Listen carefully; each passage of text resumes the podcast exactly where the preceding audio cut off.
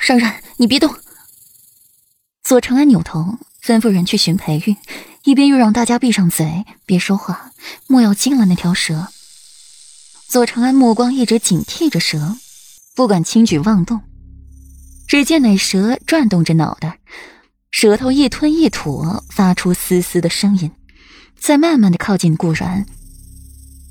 身子挪动了一会儿，又停下，将冰冷无情的蛇眼投向左长安那边，直起三寸高的身体，一双黑黝黝的蛇眼充满了冷血冷酷，舌头左右晃晃，犹豫不决，踌躇不前。顾然嘴角抽了抽，心底蒙上一层灰色，他这是招谁惹谁了？顾然扭头深意的望着沈福，语调幽怨：“沈二小姐。”本妃想，你该给本妃一个解释才是。顾然蹙着眉，沈福耗费心血开放百花园，怎么可能会给自己找不痛快，放一条蛇进来？这条蛇对别人无益，对自己却是虎视眈眈。有人搞鬼。顾然恍惚间听到一阵口哨声响起，那蛇像是睡醒了般。黑黝黝的眼睛闪现一丝冷光，直起身子就朝顾然扑过来。就在那蛇跃起的瞬间，一支冷箭划破了天际，嗖的一下飞出，准确无误的射中蝰蛇的脑袋，钉在一旁的柱子上。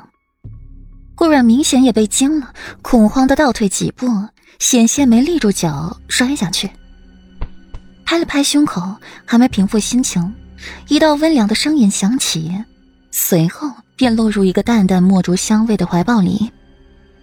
裴玉看着柱子上那条蛇，眸光一冷：“怎么回事？”因那条蛇的事，百花园被快速清场，只留下几位位高权重的人在。沈父眨眨眼，看了一眼淡然依旧的顾软，才开始说话，将刚才的一幕与裴玉道了个清楚明白。裴世子，此事。沈侯府定会查一个清楚，道一个分明，给裴世子以及世子妃一个交代。沈福今日是东道主，这百花园又是他开放的，如今入了事故，险些害了旁人性命，不管如何，他都有着摆脱不了的责任。裴玉发出一声沉吟的笑，声音冰冷：“哼，既然如此。”本世子便等着沈二小姐的调查结果。出了这事儿，裴玉自是没有心情再待下去，理了理又折痕的衣袍，起身欲走，却见顾阮和苏香在一起说话，笑意盎然。本就沉郁的眸子，此刻愈发的幽深。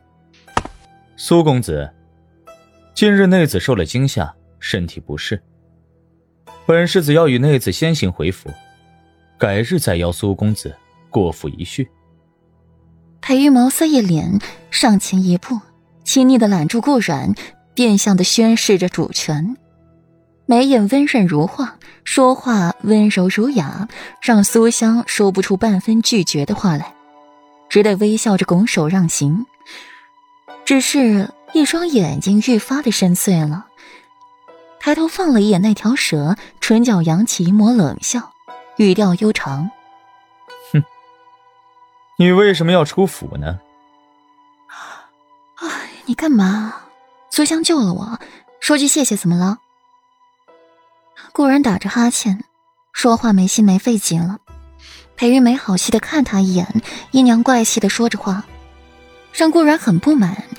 戴绿帽子，怎么了？你说怎么了？当着众人的面和别的男子走得近。当着本世子的面给本世子戴绿帽子，你说怎么了？就知道说我，怎么不反省反省你自己？那世子爷可得小心了。顾软扒拉开裴玉的手，先一步上了马车，找了一个舒服的位置假寐，心底却在想：沈侯府怎么会有蛇？自己方才听到那一声口哨声是真实还是幻觉？谁又和自己过不去吗？裴玉没有上马车，反是去了别处。从莫七口中得知别人，也就是温若然那里出了事儿。裴玉着急忙慌的就走了，让顾阮一个人回府。没了裴玉的喜怒无常，顾阮也是乐得清静，一个人在七云轩中怎么快活舒服怎么来。直到第三天，心底才起了丝丝烦躁。